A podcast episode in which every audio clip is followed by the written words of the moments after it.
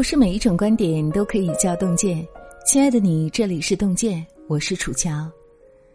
评价一个女人，经常会用到美丽或者有气质这样的词汇，而美貌是随着年龄的增长而逐渐消亡的，但气质却不同。气质是一种由内心散发出的吸引力和气息。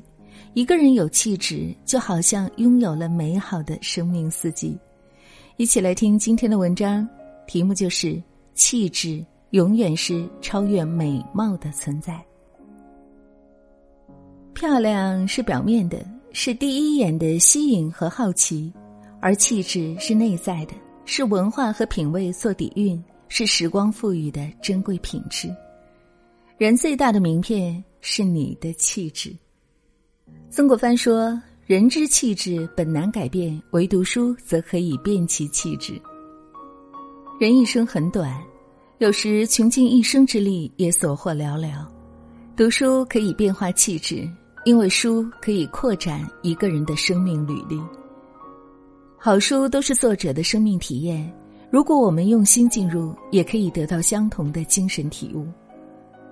三毛在关于读书中说道：“读书多了。”容颜自然改变，许多时候，自己可能以为许多看过的书籍都成过眼云烟，不复记忆，其实他们仍是潜在的。在气质里，在谈吐上，在胸襟的无涯，当然也能显露在生活和文字中。人人都有外在，但并非人人都有气质。气质美如兰，才华富比仙。《红楼梦》里的十二金钗。可卿娇媚，黛玉风流，宝钗端庄，晴雯娇俏，个个艳绝。但气质这个词，曹雪芹只给了妙玉，并不是说秦可卿、林黛玉、薛宝钗这些人够不上气质，而是妙玉最能体现气质之为物。妙玉不多话，根据刘心武先生统计，在他登场的那一回，他也就说了十二句话，然而已经道尽了他的气质。饮茶。他说：“一杯为品，两杯即是解渴的蠢物，三杯便是印牛印骡了。冲茶的水，他一定要用梅花上收的雪水，还敢骂黛玉是个大俗人。后来林黛玉和史湘云联诗，妙玉力压二女，不声不响的就把他们的残诗收了个漂漂亮亮的尾。论家世，论艳丽，妙玉比不上贾府里的小姐们。”可是，不论宝玉、黛玉还是湘云，都对他青睐有加，因为他散发出的是自然不做作的气质。气质看不见，但一举手、一投足、一张嘴，无不投影出来。林语堂曾说：“女人的美不是在脸孔上，是在姿态上。姿态是活的，脸孔是死的。”所谓的“态”，就是指一个女人从骨子里所体现出的气质。所有的经历都是人生旅途中的足迹，都是生命过程，在时光的历练中雕刻出迷人的光彩。你走过的路，你喜欢过的人，都会留下让自己变得优秀的印记。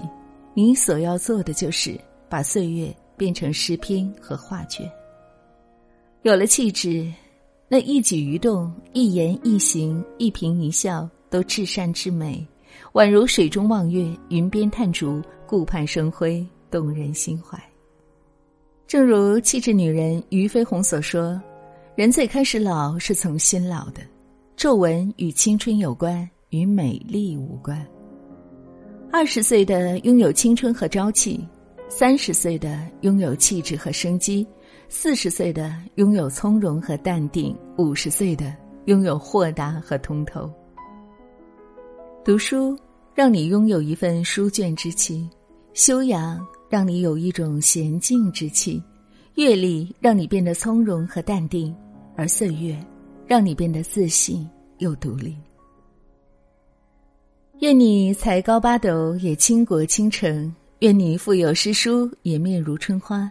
愿你活出自己最好的状态，愿你在岁月沉淀中活出气质，愿你不患得患失，不怨天尤人，让所有生命中的美丽都能成为最日常而自然的随性流露。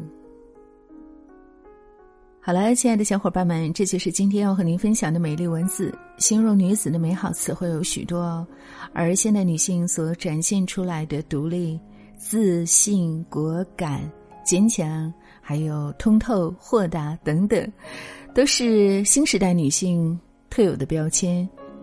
无论容貌如何，由内而外散发出来的美好气质，就会成为你独特的魅力。我自风情万种。与世无争，希望亲爱的你也能遇见越来越好的自己。今天的故事，你有什么样的感悟呢？欢迎大家在留言区抒发感想和你的心得体会哦。如果你喜欢这一篇文章，也请您在文末动动手指为邓建军、为楚乔点个赞吧。感谢各位，我们相约明天，让邓健的声音伴随您的每一个夜晚。晚安，好梦。你独自走过我身旁。并没对我讲，你不敢抬头看着我，哦，脸庞。我问你要去向何方，你指着大海的。方向，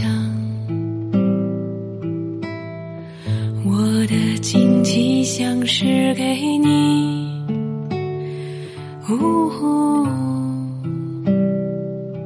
赞扬。我问你要去向何方，你指着大海的方向。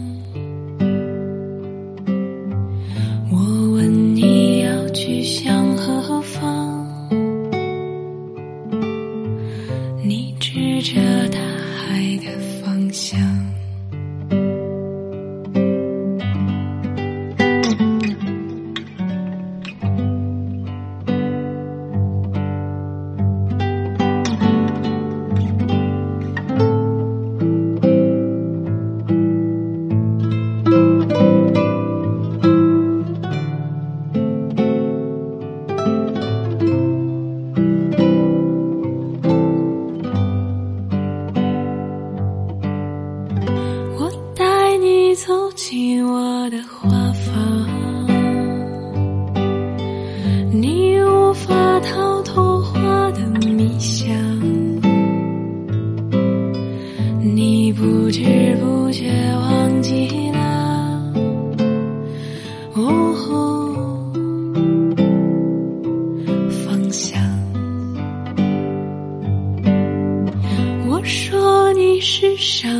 最坚强，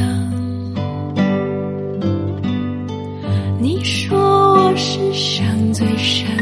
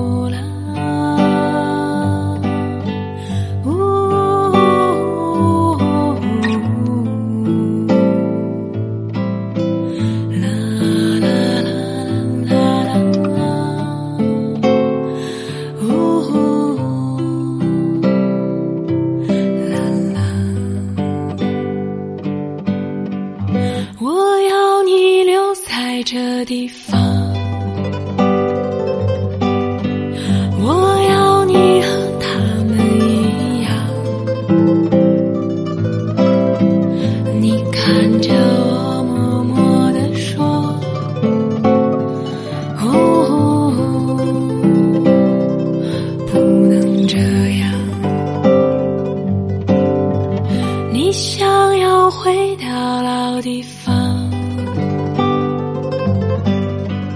你想